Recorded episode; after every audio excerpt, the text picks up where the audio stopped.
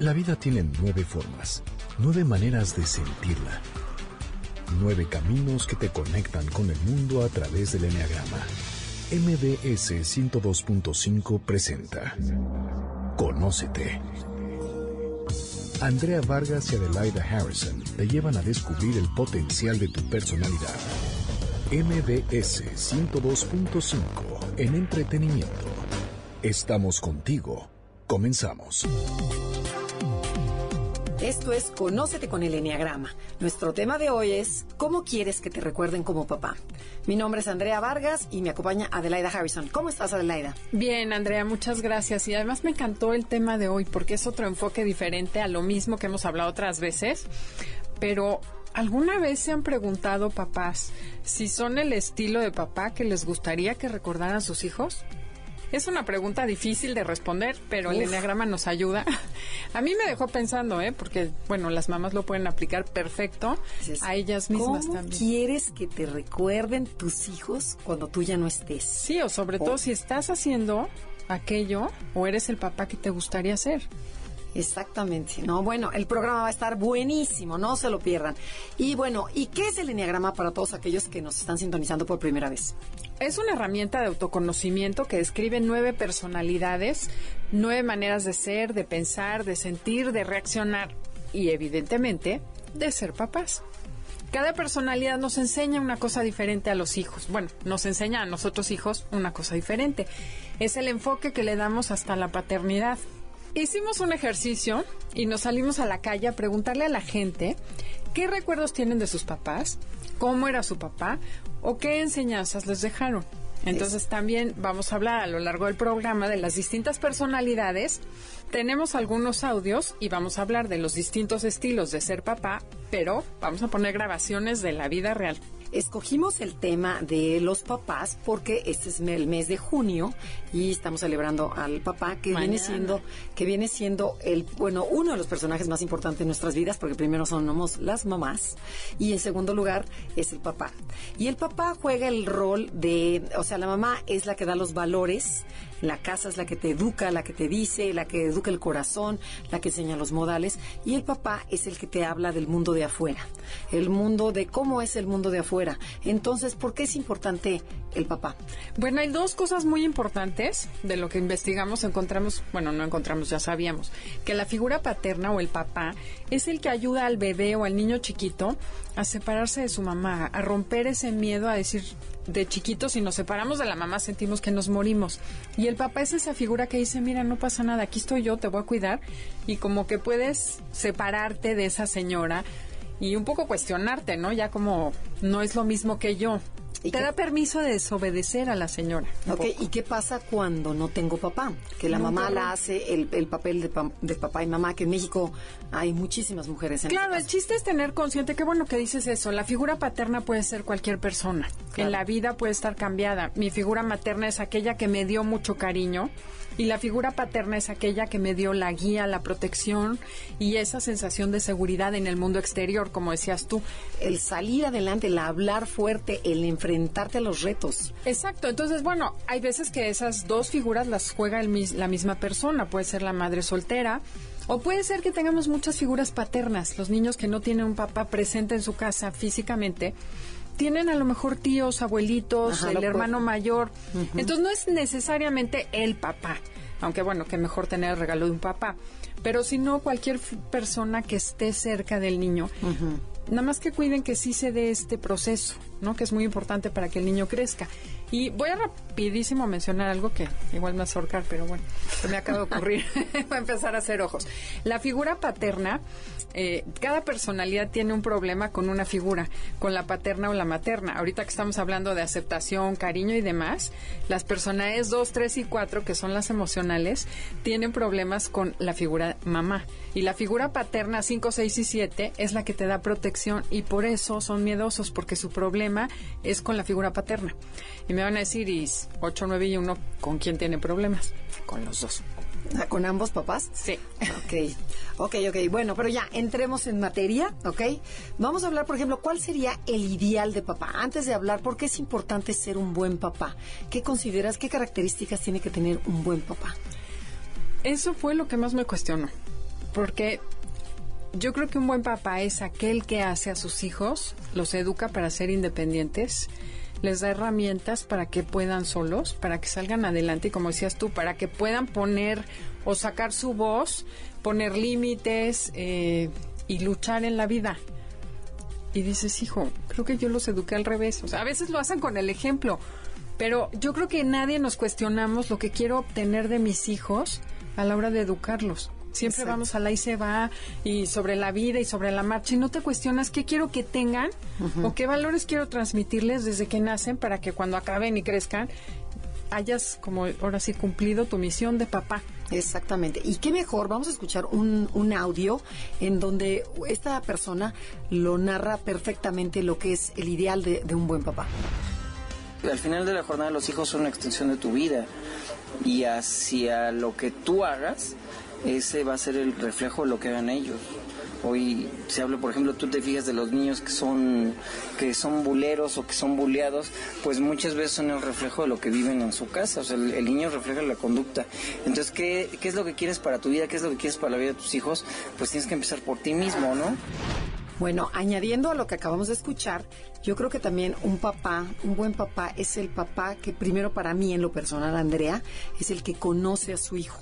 O sea, el que, y ahí es donde entra el enneagrama, ¿no? En donde que dices, bueno, ¿Qué, ¿Qué, personalidad tiene mi hijo? ¿Por qué es tan importante ver a mi hijo desde otro punto? No es, no es parte de mí, sino es un ser independiente, entonces, para poderlo respetar, para poderle dar dignidad. Pero la comunicación, porque hay veces que dices, bueno, ¿qué es más importante? ¿Educarlo o llevarte bien con tu, o tener una buena relación con tu hijo? ¿Tú qué contestarías ahí?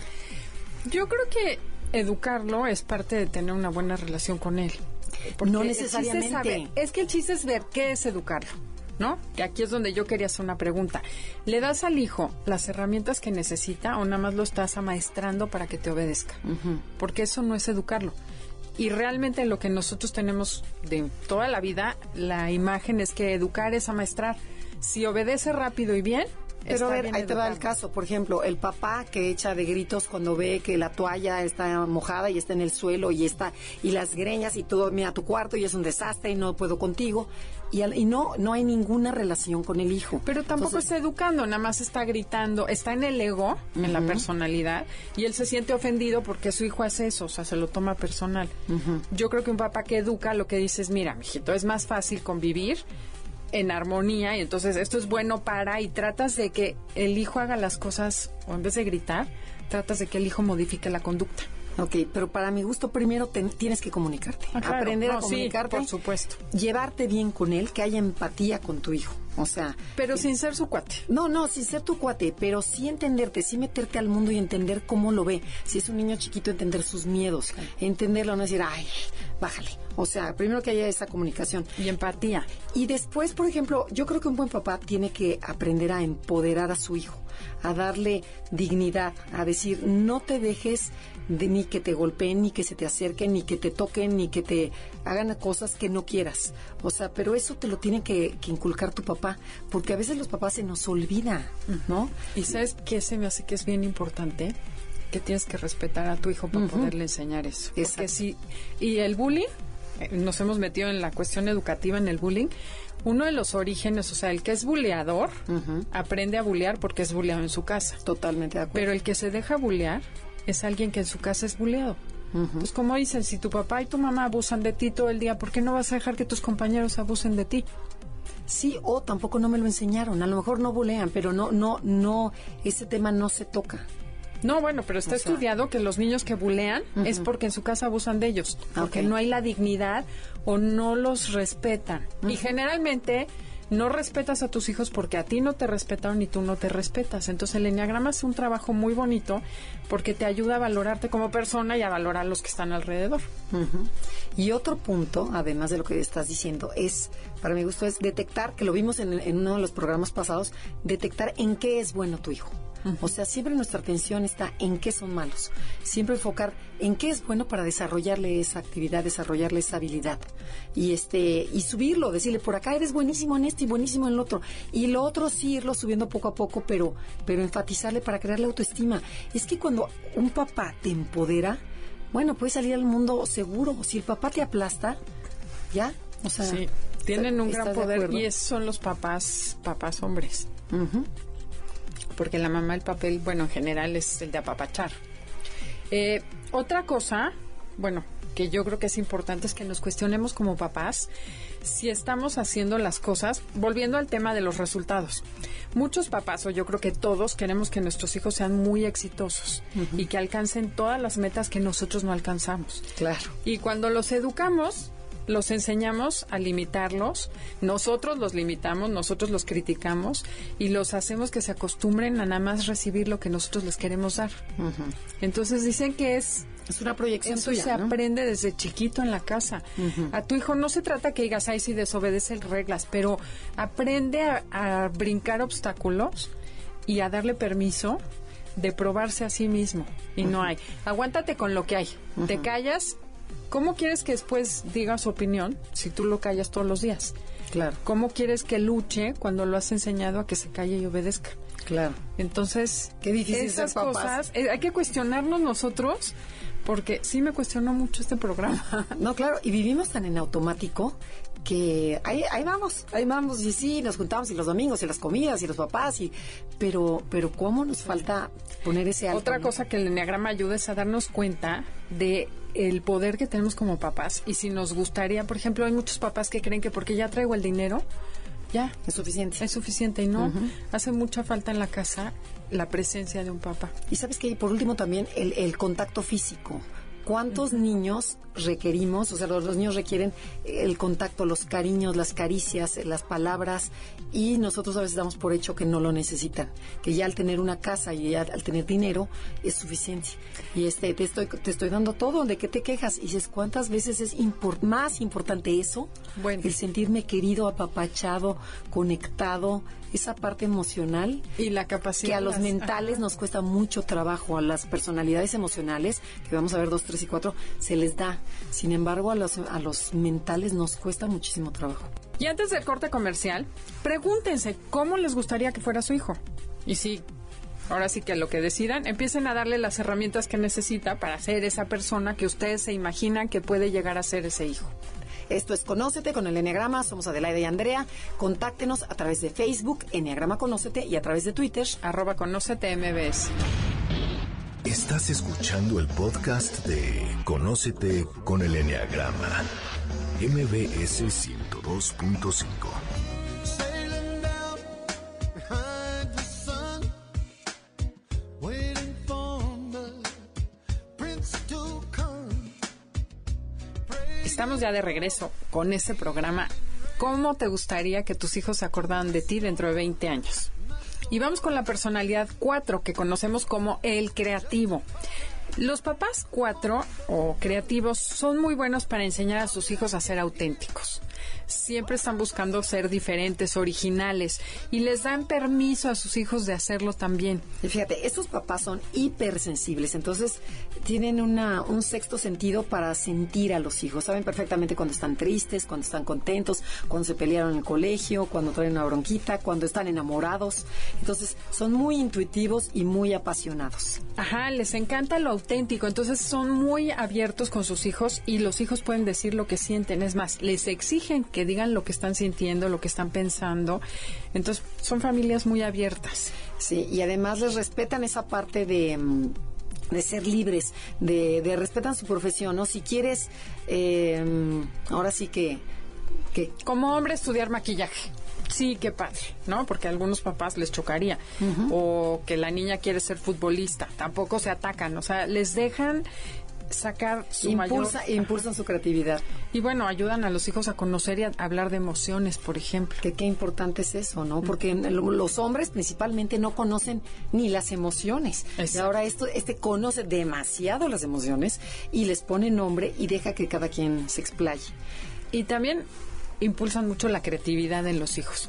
Ahora, como todo, ¿cuál es el problema? Cuando le exageras en ser demasiado conectado con tus hijos, porque llegará un momento que también se sientan cansados de, no, pero cuéntame, ¿qué sientes? Pero a ver, cortaste, nada. ¿No? El adolescente que no quiere que se meta su papá en su vida y este papá queriéndose meter a que netear con el hijo. Entonces cuesta trabajo, hay que poner el límite y decir, bueno, pues ni modo, tengo que respetar esa parte emocional que para mí es muy importante expresar, pero a lo mejor para el hijo no. Claro, y para que no se te cierre tu hijo, sí está padre tener esa conexión porque la tiene, ¿no? Son muy buenos para irse metiendo en el terreno ajeno e irte sacando lo mejor de ti, pero que no se te pase la mano porque te van a cerrar las puertas. Claro, o sabes que luego pueden ser demasiado exagerados y reaccionar así como Dramáticamente. Ay, dramáticamente y los hijos dicen, qué pena con mi papá, no me le quiero ni acercar. Entonces, que este, este papá cuatro tiene que ser objetivo en sus relaciones con los hijos. Así es, y aprender a guardar la distancia que necesita el hijo emocionalmente hablando. Que no siempre debe usar los sentimientos, sino usar más la cabeza, porque si no el papá lo cansa. Así es. Bueno, Andrea, vamos a la personalidad 5. Bueno, estos papás pueden ser muy difíciles, tienen una parte muy difícil. El papá 5 se le conoce como el papá, el observador, el callado, el analítico, ese papá reservado que no habla, que se, que se hace para atrás y que tiene su ventaja porque te deja ser. Pero, pero bueno, ¿cómo, cómo sería un papá 5? Bueno, el papá 5 es alguien muy perceptivo. En general, eh, sí son exigentes y controladores. Te controlan con el silencio y lo puedo decir porque mi papá era 5. son gente que te va a enseñar y te va a impulsar a leer, a aprender, a cuestionarte, a pensar. Un papá 5 te enseña a pensar, te enseña a, cuestionarte, a cuestionarte, a atreverte a buscar las respuestas. Por ejemplo, te voy a contar una anécdota. Mi papá nos decía, mira, era pésimamente mal hablado, o sea, le decían boca negra, pero nos decía, si tú quieres decir una grosería, una mala palabra, me tienes que dar antes cinco sinónimos y darme el significado. ¿Cómo que Y ya la puedes usar. ¿Qué crees? Nunca encontré cinco sinónimos ni significado para ninguna grosería y no las podía usar. Oye, pero qué buena técnica. Ay, Por ejemplo, es, entonces sí me metí, por supuesto varias veces me metí al diccionario a buscar si encontra- a ver si encontraba este sinónimos para poder decir groserías, porque mi papá no me las prohibió, nada más me las condicionó. Ok, oye, excelente manera. Ajá. No, bueno, bueno, nunca había platicado ese ejemplo. No. Y algo que les cuesta trabajo a estos papás cinco es participar en la relación, comprometerse, abrazar, expresar, tocar sentimientos, apapachar al hijo. Es como que no, no pueden, no pueden. Entonces, el papá cinco tiene que hacer un gran esfuerzo Por el contacto físico. Y primero contacto visual, porque ni siquiera quieren ver al hijo, lo voltean y lo ven de lado. Entonces, papá cinco, tienes que dejar las cosas al lado y ver a tu hijo, observarlo, apapacharlo, este, decirle a lo Sí, mejor alguna palabra, o sea, diario alguna cosita, nada más, porque digo, no puedes cambiar de la noche a la mañana, pero sí estar más pendiente de lo que son las emociones. Claro, y bueno, a lo mejor tratar de, de encontrar alguna actividad que al hijo le guste, porque te voy a contar que me trajo a mí, me regalaron de Navidad a los seis años, un juego de electrónica casero donde le metías los resortitos y los alambritos para que yo pudiera hacer circuitos de televisión o circuitos con focos y cosas así. A mi hermana le trajeron una muñeca de esas transparentes de plástico que adentro tenía todos los intestinos y los sistemas O sea, circulatorios. para él, ¿no? Claro, por supuesto, jamás usamos ninguno de esos. El año siguiente mi mamá dijo, yo compro los regalos, ¿por qué no? Pero sí nos regalaba puras cosas, ¿no? Super cinco. Ujú, claro.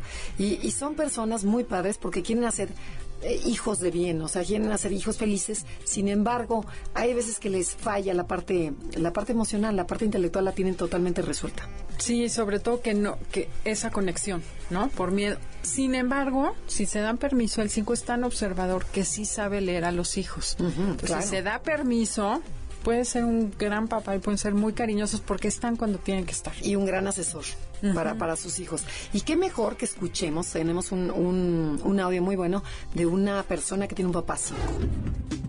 Mi papá es un número 5 y una de las cosas que más le admiro es el respeto que tiene hacia nuestra vida, eh, tanto mía como de mis hermanas y de mi mamá. Él eh, tiene como estrategia siempre eh, decirte, tu boca es la medida. Entonces cualquier permiso, cualquier cosa que querramos hacer, es siempre hará eso. Eh, si llegas a las 12 de la noche, aquí te quiero a las 12. Si dices que llegas a las 3 de la mañana, te quiero aquí. Lo que tú digas, eso se va a hacer y lo cumples. Y algo que, que no me gusta mucho de él es que justo por su personalidad es muy eh, cerrado, muy eh, introspectivo, entonces sí me gustaría saber un poquito más de él. Bueno, pudimos escuchar cómo esta persona le, le cuesta trabajo el contacto con el papá porque dice, desde su cara no sabes si está de buenas, si está de malas, qué piensa, no se dejan conocer los papás cinco. Así es. Sin embargo, se me hizo increíble el comentario de que tu boca es tu medida. Y el 5 vive por ello. Nunca saldrá de su boca algo que no crea, que no esté convencido y que no pueda demostrar. y, y está padre decirle a la gente. Tu boca es tu medida, eh, qué manera de comprometerte. Tú lo estás diciendo, tú te comprometes. Así es. Para los siete, ese es muy buen consejo para la personalidad siete. Así es. Bueno, ahora vamos a la personalidad 6.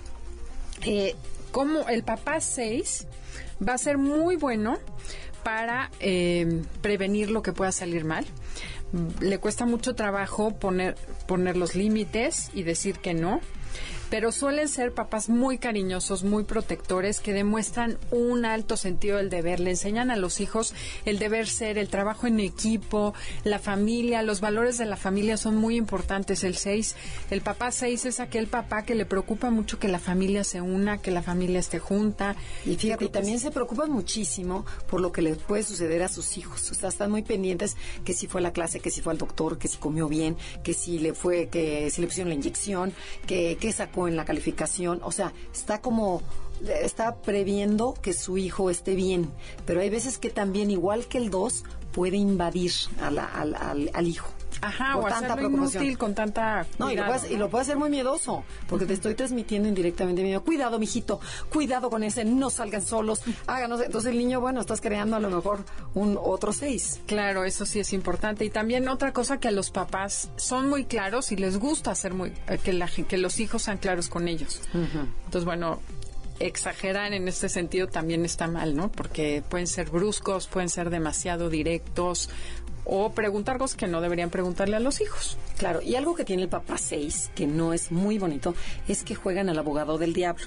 ¿Te acuerdas que siempre lo decimos aquí, lo decimos como el ponchaglobos? Entonces, cuando tú llegas con una idea con tu papá, el papá 6, lo primero que te va a decir, bueno, ¿y si pasara esto? ¿Y si no sale? ¿Y si no tienes suficiente dinero? ¿Y si tu socio te deja? ¿Y si quién sabe qué? Entonces, eh, o sea, la idea tan bonita y tan padre se la acabas. Entonces, ten mucho cuidado con tus palabras, porque tus palabras tienen mucha fuerza hacia tus hijos. Así es, y también darles independencia a tus hijos para que no estén siempre, eso que decíamos, no los invadas demasiado, déjalos que se caigan, que se lastimen, un riesgo calculado, para que aprendan ellos a valerse por sí mismos. Bueno, y algo que me contó un papá 6 que me gustó fue que al ser negativos ellos dijo, yo voy a cambiar mi estrategia. Cada vez, en vez de terminar con algo negativo, siempre voy a terminar con un final feliz. Entonces, en lugar de que no se va a poder, se va a morir, va a chocar, se va a caer, o sea, siempre terminar tus frases con algo positivo. Y es bien importante porque hasta los coaches ontológicos te dicen que la palabra se hace carne, o sea, si literal Sí. se materializa. Totalmente. Como papá, no vayas a pensar que tu hijo va a ser un fracasado porque lo vas a lograr. Entonces, mejor piensa cosas lindas y positivas de él. Totalmente de acuerdo. ¿Qué, ta- qué te parece que escuchemos a esta personalidad 6? gracias a, a él y a sus costumbres que tenía, pues podría decir que, que tengo lo que tengo, ¿no? Tengo una familia estable, este, tengo dos hijas y pues ahí la llevamos. Y es lo mismo que ahora trato de, de infundirle a mis hijas, ¿no?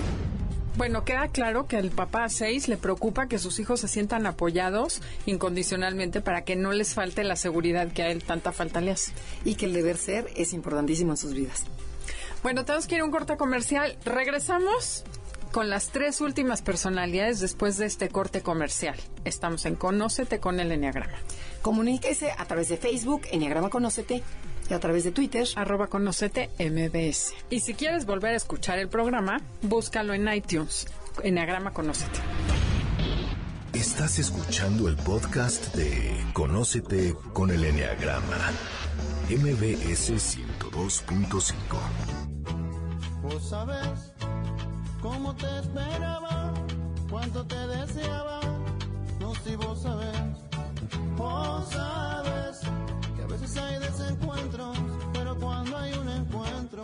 Ya estamos de regreso. Esto es Conócete con el Enneagrama. Somos Adelaida y Andrea. Y el programa se llama ¿Cómo quisieras que te recordaran tus hijos en unos 20 años?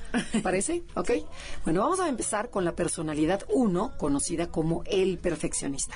Estos, ¿qué, qué- qué- en qué son buenos los unos? Con los papás 1. Los papás, uno, son muy buenos para enseñar a sus hijos a ser responsables y cumplidos, a respetar los valores morales, que son muy importantes para ellos, a ser muy consistentes, son gente muy justa y que marcan una disciplina estricta en su familia. Claro, porque son muy responsables, muy meticulosos, muy estructurados, son serios. ¿Estás de acuerdo? En general, sí, poco Sí. apapachones. poco apapachones, el deber ser antes que nada, no hay ese, te- es tu deber, o sea, nada de que muy bien, mijito, no para nada.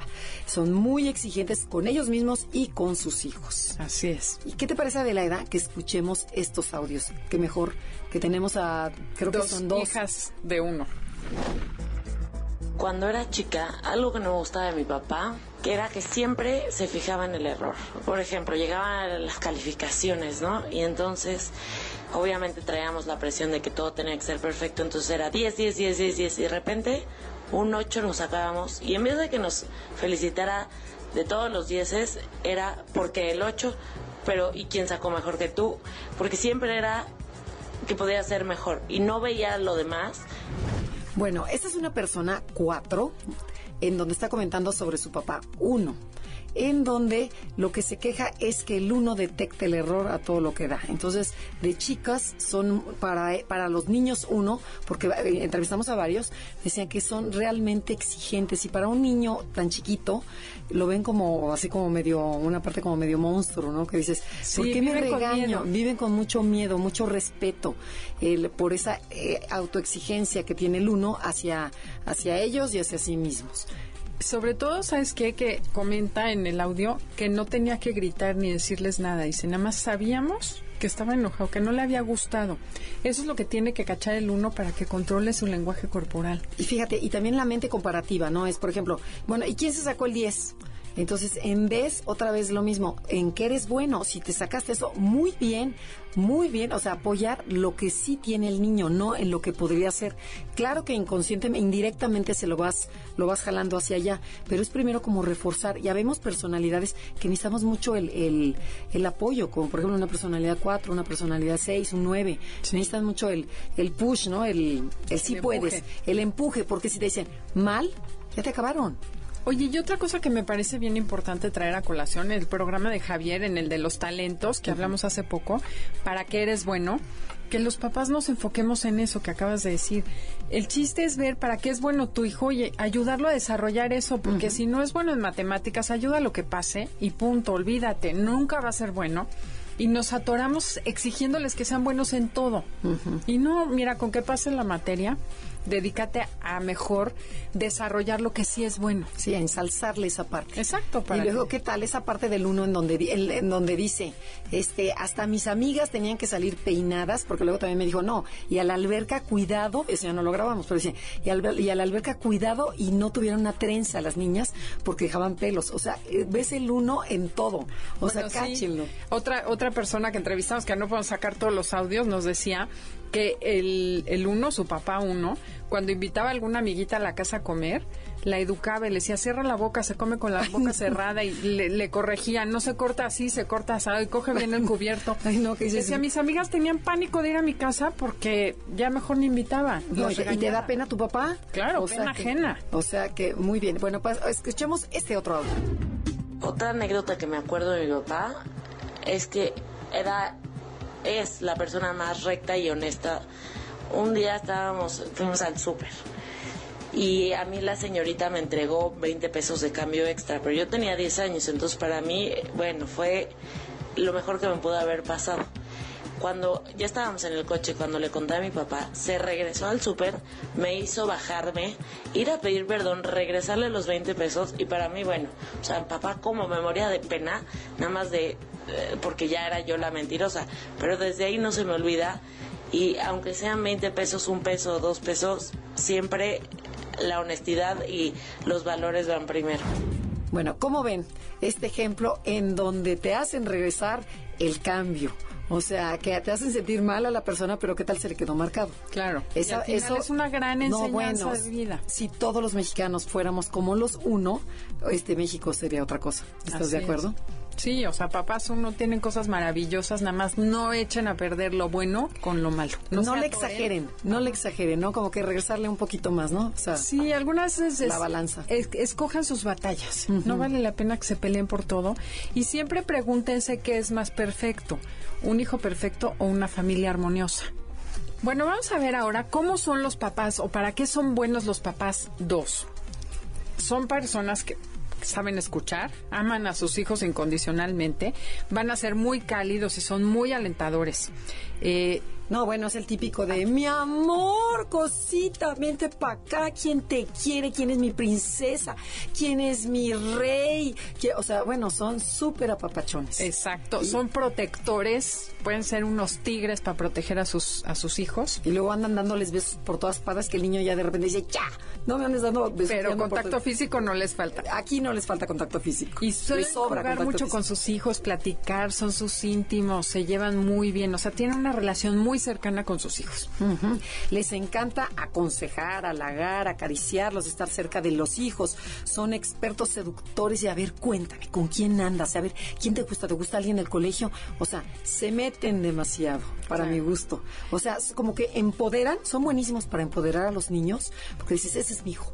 Claro, ¿de quién es? Pues, ¿de quién saliste? De tu madre, de tu padre, ¿no? Ajá. Pero a la vez se pueden meter demasiado. Exacto, entonces lo bueno es que tienen todo esto. Lo malo es que lo exageren. Como todo, la virtud exagerada se vuelve defecto. Un ejemplo sería, se vuelven los amigos de todos los amigos. Entonces ya el hijo no puede invitar o la hija a invitar a sus amigas porque llega el papá y se sienta a cotorrear o echar cubas con los amigos. Sí, que dice, ¿a quién te vas? Invades. Entonces está padre que seas un papá cercano, pero no exageres.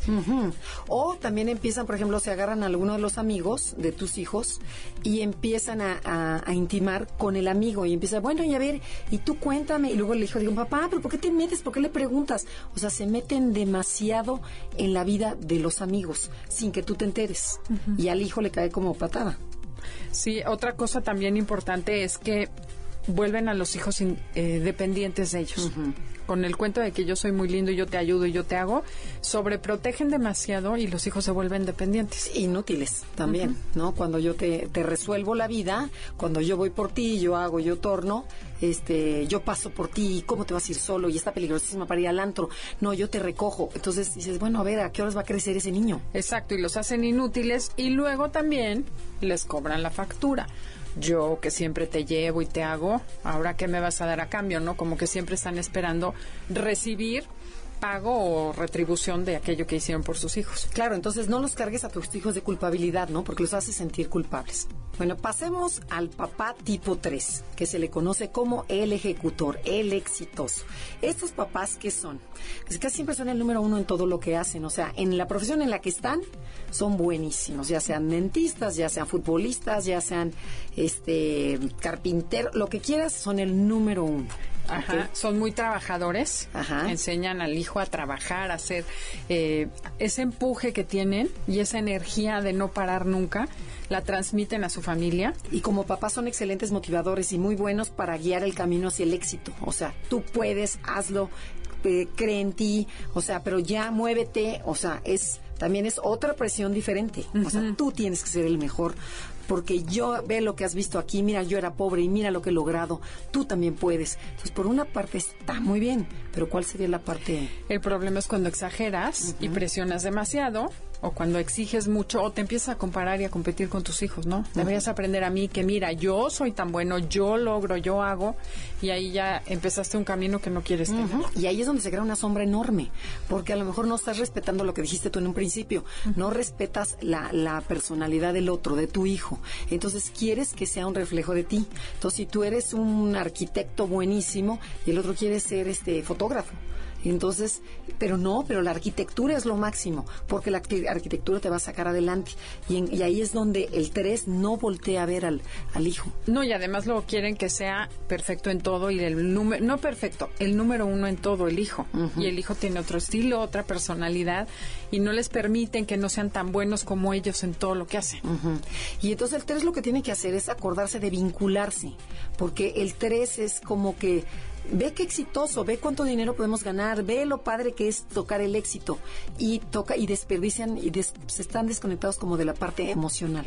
Entonces, es muy importante, papá 3, que te conectes emocionalmente con tus hijos. Así, y dejes de hacer cosas para estar con ellos. Que los escuches y dejes de estar escribiendo en la computadora o dejes de estar viendo tu programa de televisión o el fútbol y que voltees a verlos, que juegues con tus hijos, que te involucres en su vida, que te metas en el mundo del hijo.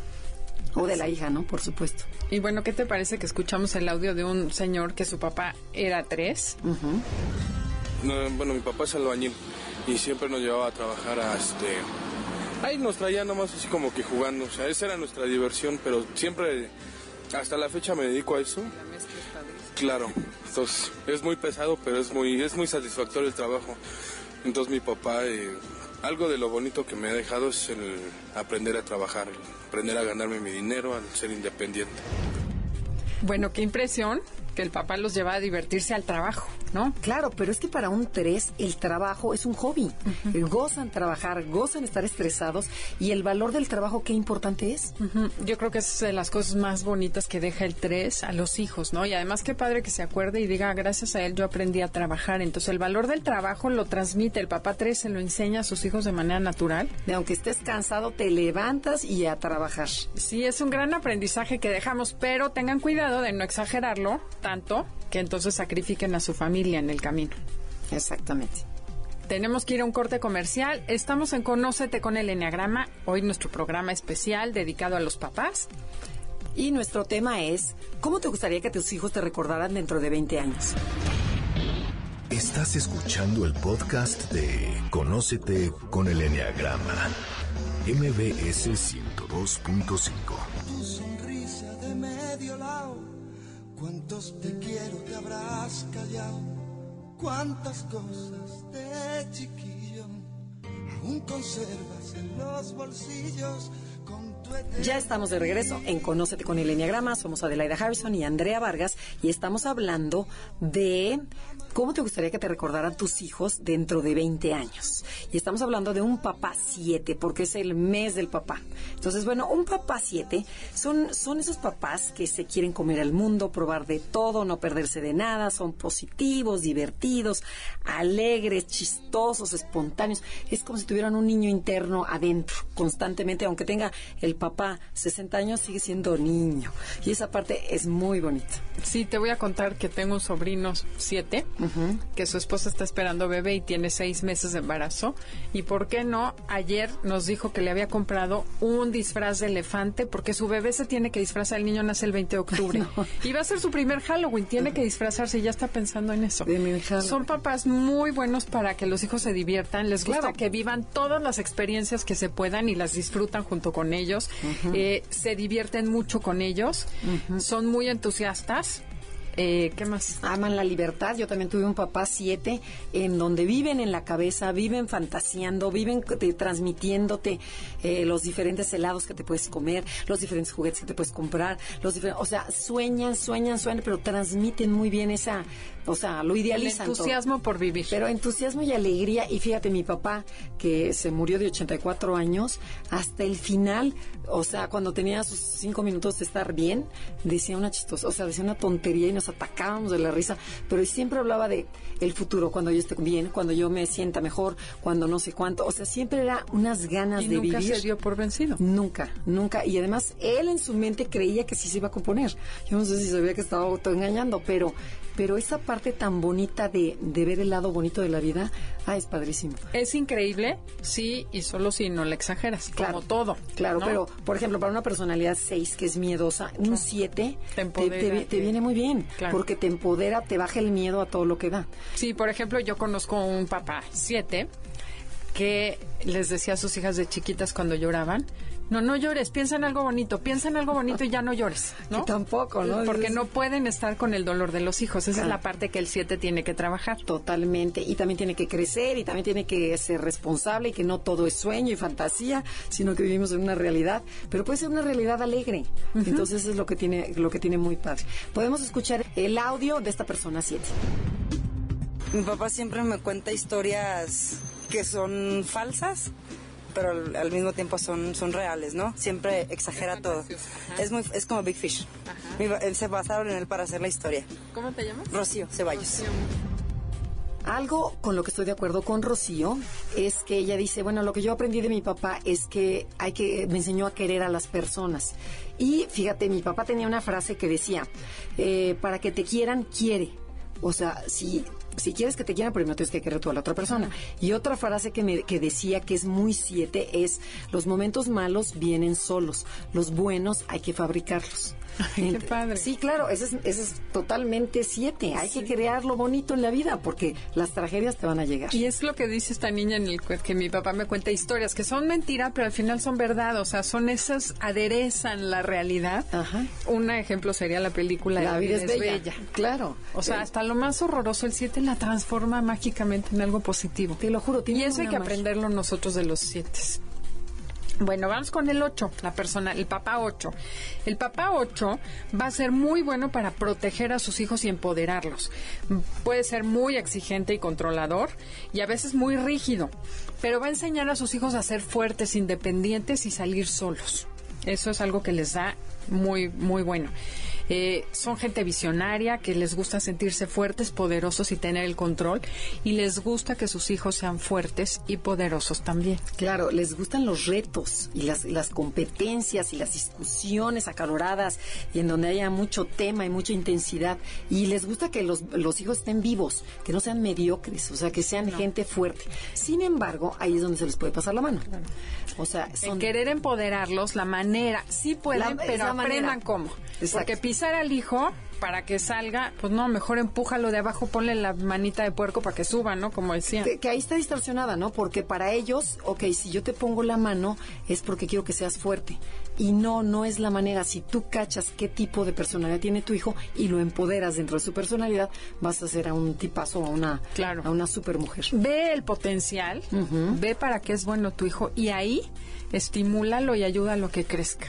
Y acuérdate que la fuerza de tu fuerza está en el corazón, no en el Sí, sí, el de contactar con tus hijos a través del corazón, no, no, no a través del grito, del mando y de que yo mando aquí y yo soy el papá y es mi verdad, sino participa, preocúpate por tus hijos y ellos automáticamente se van a preocupar por ti. Fíjate, voy a contar algo medio feo, pero conozco un ocho, es primo de mi amiga, que un día se despertó a medianoche preocupado por el hijo adolescente y fue a despertarlo a gritos y le dijo, ¿me escuchas, tarado? No voy a permitir que seas un mediocre y yo te quiero tanto que te voy a exigir. Dios mío. Imagínate, o El sea, miedo. y lo hizo con todo el amor del mundo, pero esa es la peor manera de empoderar a un hijo, ¿no? Y nos contaba, y después dijo, pues, es que sí, a medianoche me quedé con eso y tenía que írselo a decir.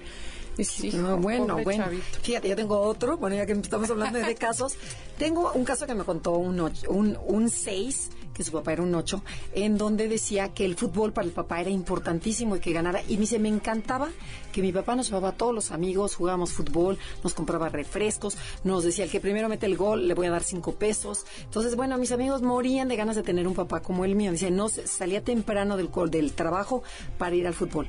Dice, pero una vez eh, teníamos un partido importantísimo con otro colegio, en donde este, esta persona tenía que meter el gol, ¿no? El papá lo había entrenado, iban diario a patear la bola para que el niño metiera el gol.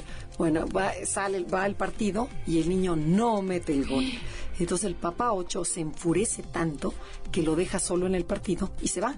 Y entonces el papá, el niño, dijo, no, ahora sí dijo, me sentí muy mal, no metí el gol, mi papá se va a enojar. Dicho y hecho, el papá se enoja, la mamá regresa y dice, yo sí te quiero, yo sí te quiero, mi amor. Este, era una, una mamá muy cálida. Le digo, bueno, gracias a Dios que tenías a tu mamá dos, que se compensó. Pero me dijo, no sabes cómo me pudo el que mi papá me haya dicho, como no eres exitoso, como no eres fuerte, no puedes meter el gol, eres un loser para mí. Y este, y me dijo, y de a partir de ahí se le agarré un respeto y le sigo teniendo miedo a mi papá. Me dice, lo adoro, lo amo. Me dice, algo que me encantaba era, por ejemplo, jugar luchitas con él. Me dice, porque los ocho son como muy bruscos, son de cuerpo, viscerales. Entonces me dice, eso no sabes cómo lo disfrutaba. Sin embargo, hay una parte de miedo y de respeto y de que te, de que tienes que ser más siempre con Y lo con él, curioso ¿no? es que lo hace con la intención de sacarte adelante. Claro. Y dices, pero logró justo el objetivo contrario. Bueno, ¿qué tal que vamos a la personalidad 9? Ok. ¿Cómo es el papá 9? Bueno, estos papás nueve son unos papás muy amorosos, tranquilos, tienen unos brazos enormes para abrazarte, para escucharte, para venga para acá, para que soy bueno, tienen una oreja gigante para también escuchar todo lo que quieran cuando están sanos, porque si no no te van a escuchar. Ok, pero son sencillos, este, son muy queridos, son fáciles, son, te- son muy simpáticos el papá nueve, casi siempre son papás gorditos, ¿no? Tienden a, a ser como papás gorditos porque les encanta la tele, tener todos los gadgets de su pantalla, estar a gusto, estar cómodos, porque no les gusta moverse mucho. Eh, Adelaida me está haciendo unas caras como ella es mamá No me gustó que digas que gorditos. No todos, pero sí tienden mucho a la... A la- a- tiende- hay la tendencia a estar un poquito gorditos. Bueno, sí, claro. A la comodidad desde A la comodidad y la comodidad hace que no te muevas. Exacto. Pero bueno, Otra cosa que tienen es que no juzgan a sus hijos y los escuchan. O sea, los hijos no se sienten juzgados ni criticados, porque es raro que un papá nueve critique. Eh, son muy buenos, ceden y complacen a todo mundo con tal de evitar el conflicto. Y esto puede ser un gran don o un grave defecto, porque entonces con tal de no meterse en problemas, que ruede la pelota y dejan que sus hijos hagan lo que quieran, no ponen límites, les cuesta trabajo ser asertivos, eh, no los regañan, ¿no? O dejan a la mamá con el paquete, porque al fin ahí está la loca gritona y yo soy el papá buena onda. Claro, ahí ese, ese punto es importantísimo, ¿eh? Y es por puro egoísmo. ¿no? Claro. Yo no quiero broncas, tu mamá es la mala, yo soy el bueno y, y no voy a quitarme esa popularidad que tengo con ustedes de ser el bueno. Ahora, tienen la gran cualidad de no actuar impulsivamente. Entonces también esa flojera para actuar de entrada como que los hace reaccionar mejor porque piensan un poco más las cosas co- o las piensan mucho. Cuando hay un problema en la casa, como que dicen, no, lo quiero meditar bien porque no me atrevo a enfrentarlo. Entonces no lo enfrentan visceralmente, sino que le analizan hasta que ya no les queda de otra, lo enfrentan. Y Pero vuelve- lo hacen muy bien. Claro, porque son muy buenos mediadores, son como referís. Sí. Que dicen, a ver, vamos a arreglar el problema. Tú tienes la razón, pero tú también, vamos a ver en qué, en qué llegamos. Y bueno, también tiene el problema que sí de repente explotan. Y pueden ser muy agresivos y pueden ser muy viscerales con los pobres hijos. Y además un papá que no están acostumbrados a que grite y de repente pegan los gritos, sí saca de onda a toda la familia. Pero, pero bien, a la vez, ¿no? Porque imponen su autoridad. Pues podrían ser más asertivos y no en vez de, claro. ¿cuál es la necesidad de gritar? O bueno, tengo, tengo el- un este un pariente que su hijita le decía, no me mires con esos ojos, papá. No me veas así. O sea, no decía nada, pero los ojos, que es mucho, son viscerales, igual que el uno, no gritan, pero demuestran que están enojados, así como de repente una mirada que no te gusta nada. O sea, agresión pasiva. Agresión pasiva. Bueno, los reyes de la agresión pasiva con los hijos. Bueno, nos queda un minuto. ¿Qué podemos decirle a los papás? Bueno, a mí me gustaría decirles que primero que nada eh, vean cuál personalidad tienen ellos y saquen su mayor potencial y dejen de tratar ser papás que no pueden ser. ¿No? Un papá nueve, si no es exigente, no va a ser. Trata de ser un poco menos barco. Eh, pero saquen su potencial al máximo y también que busquen el potencial de sus hijos y los ayuden a desarrollar eso en vez de fijarse en los defectos o las carencias que tienen sus hijos. Estoy de acuerdo contigo. Si trabajas en ti, en tu personalidad, antes de ver a tus hijos, trabaja en ti. Porque si tú trabajas en ti y creces como persona, vas a beneficiar a todos los que están a tu alrededor. Esperamos que les haya parecido interesante el programa del día de hoy. Queremos felicitarlos a todos los papás, eh, que pasen una semana del día de, o sea, ahora sí que semana, porque a los pobres les toca en domingo siempre y no le dan tanta importancia. Aquí sí lo vamos a hacer semanal. Y el papel del papá es importantísimo en la vida de cualquiera de nosotros. Muchas gracias por existir a todos los papás. Así es, no se pierdan esa oportunidad. Esto fue Conócete con el Enneagrama. Los esperamos la semana entrante. MBS 102.5 presentó Conócete. Andrea Vargas y Adelaida Harrison te esperan en la siguiente emisión con más herramientas para descubrir tu personalidad a través del Enneagrama. MBS 102.5 en entretenimiento. Estamos contigo.